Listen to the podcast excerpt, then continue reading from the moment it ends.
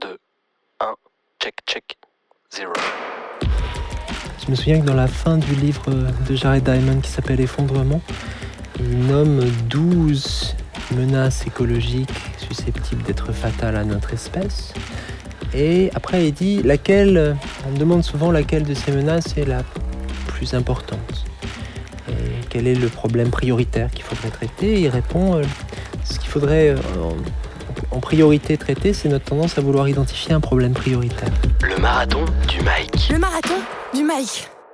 Un podcast issu des chaînes de montage de L'usine, l'usine à podcast. Référence. Nuit des idées, Janvier 19. Eh, c'est toujours Diane Bonneau dans le hall du grand bâtiment Nova, les Arocs, Chic Magazine. Et le bâtiment tout entier est transformé pour euh, une nuit en usine à podcast. Le thème de cette quatrième nuit des idées, c'est face au présent. Et à cet instant précis, c'est vous deux qui êtes en face de moi. On y va? Avant euh, d'embarquer pour un grand voyage, euh, juste pour savoir, vous êtes plutôt euh, tortue ou lièvre? Euh, je préfère la tortue, je trouve que c'est un animal plus, euh, tu vois, un peu centenaire et tout, il y a un truc plus digne. Moi, le lièvre, c'est mon animal totem. Waouh bien des années. Ouais. Et pourtant, on fait le podcast en même temps. Tu vois, ça, c'est- Comment dire Ah, Il n'est pas question d'arriver déjà qui va arriver le premier. premier ou dernier. Est-ce vraiment l'enjeu? Allez, filons. Tortue, vous êtes à Agnès Guéraud? Moi, je suis une tortue non, non, euh, bah, enfin, j'ai juste dit que j'aimais bien les tortues, mais je, je me suis pas non plus identifiée aux tortues, contrairement à Mathieu qui s'est identifié aux grave. Donc il y a une différence entre empathie et identification.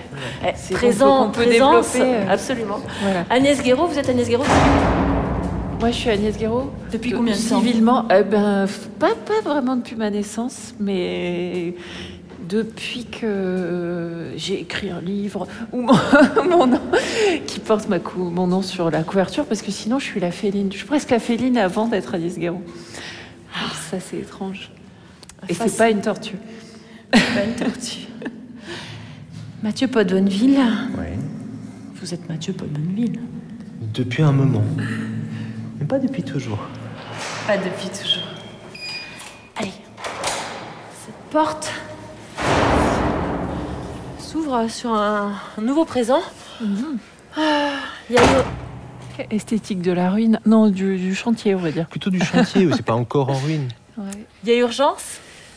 Ah bah pour nous, oui, puisqu'on n'avait pas prévu de parler en même temps. Donc on se retrouve à urgemment essayer d'être drôle. et- Un peu de fébrilité et, ouais, et d'embarras en même temps. Hmm. Un mélange. Mais ça va être bien. L'urgence, c'est quoi aujourd'hui? Pour vous ou pour le monde À vous de choisir quel présent. Il y a Je me souviens que dans la fin du livre de Jared Diamond qui s'appelle Effondrement, il nomme 12 menaces écologiques susceptibles d'être fatales à notre espèce. Et après, il dit laquelle, on me demande souvent laquelle de ces menaces est la plus importante.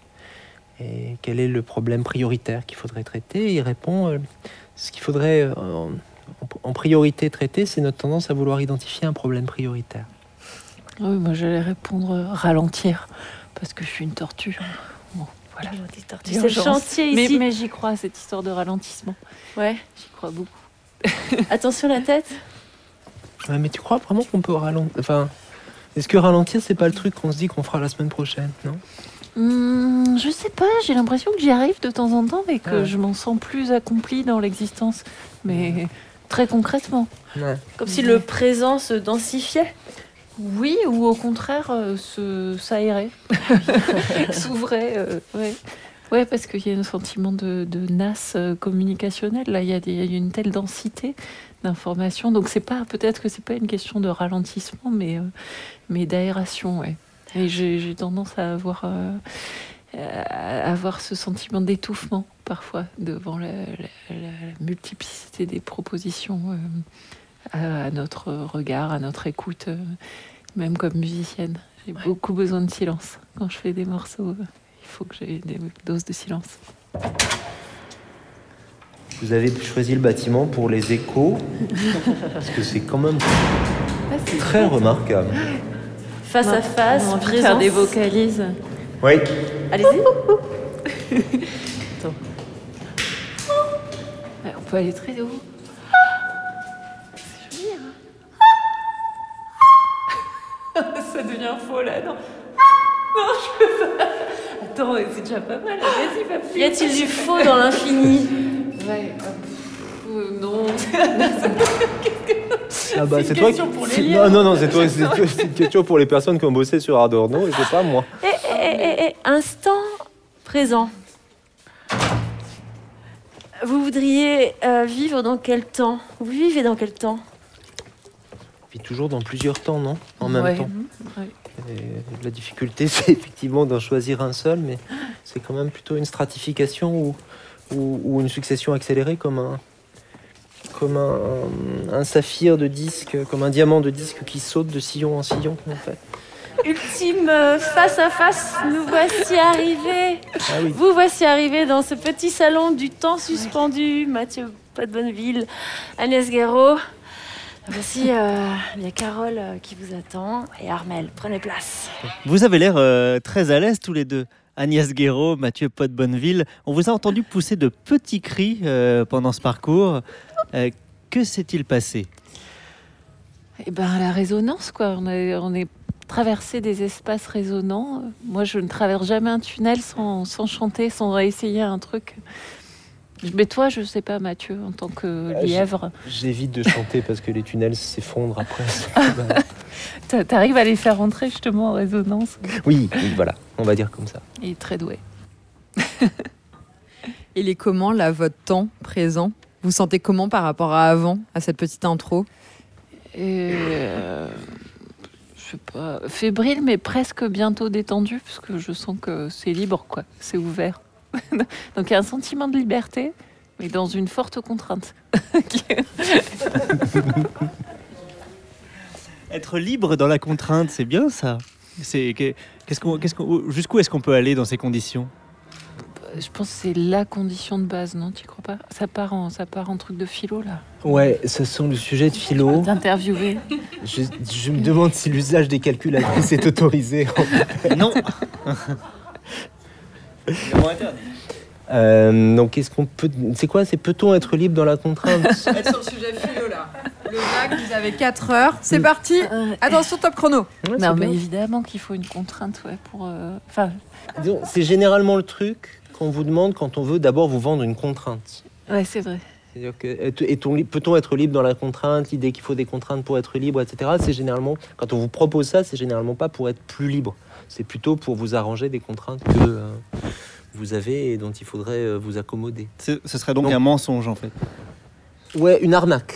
Une arnaque. C'est un petit peu différent, le mensonge et l'arnaque. Mais je pense que ça, c'est une arnaque, en effet. Alors, la différence entre le mensonge et l'arnaque, peut-être? Ça peut servir à tout le monde ici. Euh.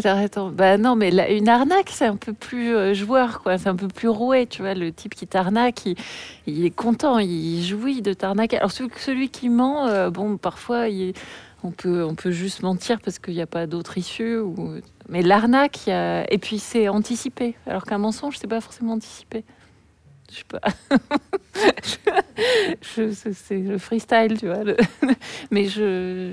Si, si, si, si. L'arnaque a une dimension à la fois fictionnelle, Ouais. parce qu'il y a un exercice d'imagination qu'il n'y a pas forcément dans le mensonge, et puis une dimension actionnelle, puisque dans l'arnaque, il faut arriver à faire faire à l'autre quelque chose qu'il n'aurait pas fait spontanément. C'est ça, il y a de la manipulation.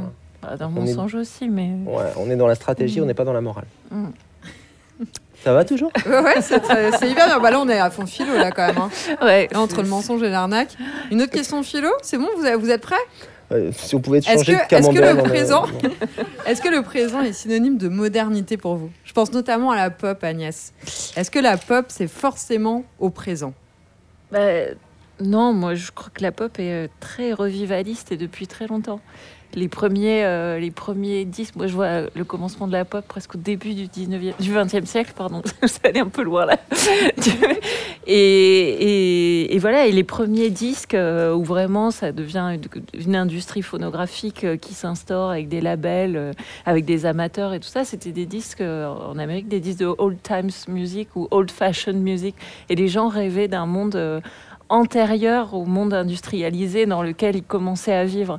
Donc il ne faut pas oublier que dans cette musique-là, il y a, une dose de revivalisme et qu'on retrouve tout le temps euh, jusqu'à euh, la version euh, pathologique de la rétromania dont, dont parle Simon Reynolds. Mais disons que voilà, le paradigme du progrès, c'est un autre paradigme qui s'est instauré, qui, qui a été volé d'ailleurs à plutôt au domaine de la musique savante. Donc c'est un peu le moment où la pop se dit oui. mais Il y a aussi une histoire de l'innovation dans la pop et c'est indéniable. Il y a une histoire des instruments. Mais est-ce Oui. qu'on peut fantasmer le présent? Mais de- je pense qu'il y a eu, ce qui est remarquable en tout cas, c'est qu'il y a eu un énorme fantasme du futur dans la pop et que celui-là, il- c'est pas ça qui se joue aujourd'hui. Euh, même un fantasme de l'histoire. Et c'est très difficile pour la pop, même les gens euh, les plus novateurs et tout ça, peut-être vont s'inscrire dans des revendications contemporaines et tout ça. Je dirais qu'elle est beaucoup plus présentiste en un sens que, euh, je sais pas, je pense à l'afrofuturisme, il y a toute, cette vision de, l'émancipation, en tout cas, où il y avait vraiment une projection de. Enfin voilà, George Clinton, il se voit conquérir les étoiles. Enfin, il y a même un lien avec la conquête spatiale et tout ça. Et je j'ai pas le sentiment que la pop d'aujourd'hui, elle, elle, elle, elle éprouve ce futur avec la même euh, candeur. Euh, donc elle est, elle est présentiste, mais par défaut, quoi, parce que parce que parce que elle, elle, elle contemple le chaos, qu'on contemple tous, et, et elle voit pas l'issue. J'ai pas l'impression. C'est assez euh, pessimiste dit comme ça, mais c'est peut-être le début de justement d'une manière de transformer la que- chose. Est-ce que tu dirais que c'est ce qui s'est passé un petit peu la même chose dans un certain nombre de, de secteurs de l'art et de la pensée euh, euh, Il y, a- il y a ce moment où on a eu le sentiment d'arriver à la fin de quelque chose, mais c'était plutôt marrant. C'est-à-dire qu'on avait la possibilité, ce qu'on a appelé la- le postmodernisme dans les années 80-90, où en gros, on avait fait le tour du catalogue, mais du coup, on pouvait jouer avec. Et, Mm. euh, et on a même ça dans la pop. Quelqu'un comme Beck, dans les premiers albums, c'est quand même quelqu'un qui superpose des strates de, euh, de toute la musique américaine, mais qui, Mm. les, qui, qui- voilà, qui les revisite comme on fait le tour du, du, du- du- du propriétaire. Quoi. Mais je crois qu'il y avait une morbidité cachée quand même dans le postmodernisme. Ouais. C'est-à-dire, il y Ça avait va trop loin là. C'était ludique. ça. C'était ludique, mais au fond, c'était un peu morbide parce que c'était une façon de dire que quand même l'histoire était finie. Mm. Et, et comme là maintenant, on est tous obligés d'être plus ou moins postmoderne parce qu'on a accès à toutes les époques. Il suffit d'aller sur YouTube et tout est présent. Le, pr- enfin, justement, il n'y a pas de passé en fait. Il n'y a, que du présent. Et peut-être une espèce de, de suffocation. euh, Est-ce que le présent, c'est la réalité? Enfin, moi, j'ai l'impression qu'en fait, on fantasme soit le passé, soit le futur, mais qu'on peut jamais vraiment rêver au présent.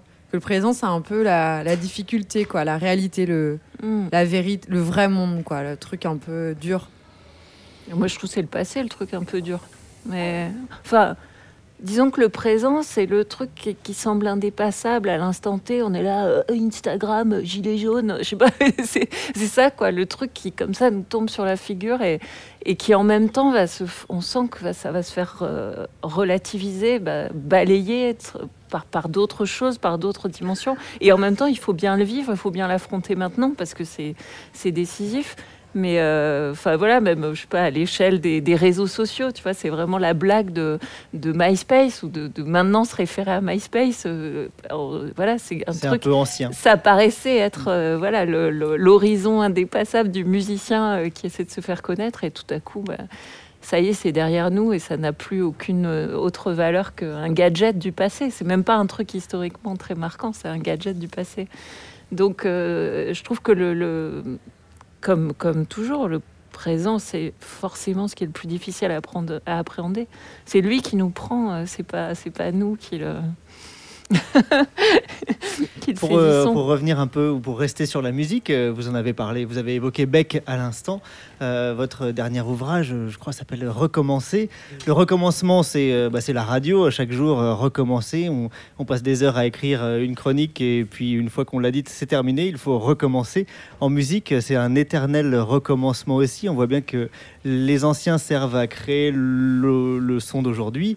Et, euh, et c'est toujours ce même mécanisme. Quel est le point de vue du, philosophe là-dessus Euh, sur le recommencement dans la musique, il y a quelque chose de- d'extrêmement heureux dans le recommencement dans la musique. Dans la manière de rejouer un morceau, par exemple. Il y a quelque chose qui est quand même extrêmement agréable. Euh, c'est très agréable aussi de devoir faire la même chronique chaque jour parce que parce qu'il y a une douceur des habitudes, parce qu'il y a une manière de, de s'y plier et en même temps d'a- d'avoir confiance en elle. Euh, ça, c'est quand même plutôt des choses, euh, des choses délicieuses. Ce qui est difficile, c'est quand, le recommencement devient euh, quelque chose de subi, quand on a le sentiment de tourner en rond, de ne pas parvenir à sortir, à sortir du cercle, et, et quand on n'a pas d'autre choix que de continuer. En fait, plus j'y pense et plus je pense que le truc vraiment difficile, douloureux, piégeux, on va dire, c'est la continuation des choses. Euh, je viens d'une autre nuit des idées. Je fais un tour ce soir des différentes nuits des idées. Et à cette autre nuit des idées, il y avait un anthropologue qui s'appelle Philippe Descola et, euh, et qui disait ça. Il disait on est englué dans un présent et dans une manière de faire dont le propre est de, de, de nous faire croire qu'ils sont éternels. C'est-à-dire que ce qu'on vit là, on, a toujours vécu comme ça. D'ailleurs, on va continuer à vivre comme ça. Et que, au fond, la seule proposition, c'est de continuer ou de trouver des variantes à l'intérieur de cette proposition-là qui, euh, est, la seule. Euh, l'idée qu'il n'y a pas d'alternative, l'idée politique qu'il n'y a pas d'alternative, c'est une proposition politique construite sur la base de ce sentiment immédiat que ce qu'on vit là, c'est la seule manière de vivre. On a toujours vécu comme ça, d'ailleurs on fera toujours comme ça. Et Descola disait, ce qui est beau avec l'anthropologie, c'est qu'elle vous fait savoir, elle vous fait admettre, ou elle vous oblige à admettre qu'il y a des alternatives, qu'il y a d'autres façons, des façons radicalement autres, y compris euh, choquantes. euh, Vous avez dérivé sur l'économie, là, non? Ou je me trompe? Bah, l'économie, l'économie, c'est la mise en, ouais, l'économie, c'est la mise en musique ou la mise en boîte de cette idée qu'il n'y a pas d'alternative et que, euh, au fond, euh, du coup, euh, il n'y a qu'à continuer la manière dont nous faisons. Euh, Descola racontait un autre truc. Euh, je vais, vais ventriloquer un petit peu Descola, c'est quand même pas désagréable.